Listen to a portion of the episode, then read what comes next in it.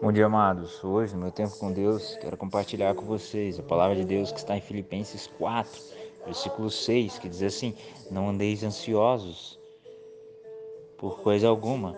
Em tudo, porém, sejam conhecidas diante de Deus as vossas petições, pela oração e pela súplica, com ações de graças. E o 7 que diz assim: E a paz de Deus, que excede todo entendimento, guardará os vossos corações e os vossos sentimentos em Cristo Jesus.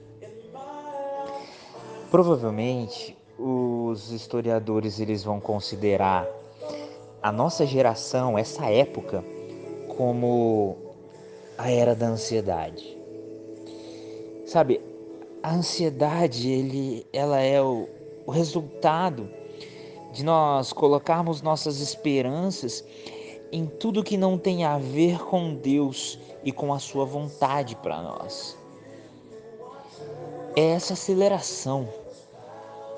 Quando quando nos tornamos qualquer outra coisa, o nosso objetivo, a frustração, a derrota são inevitáveis. Perceba, apesar de termos menos com o que nos preocupar do que as gerações passadas, acabamos nos preocupando ainda mais.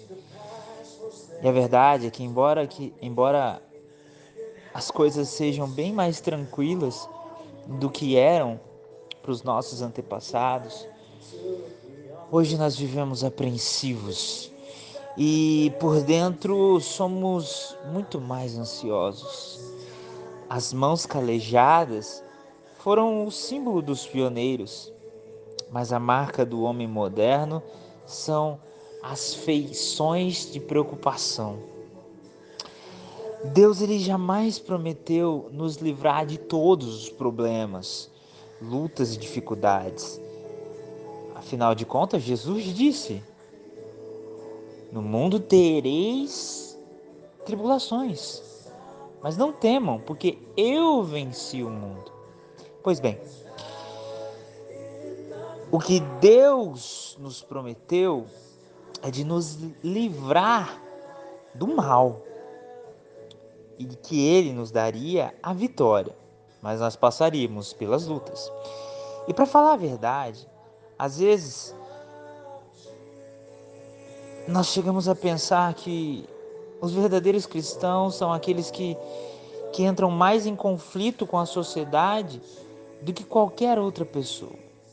Porque a sociedade segue uma direção e os cristãos ele caminham em outra, totalmente oposta. E isso gera desgaste e conflito.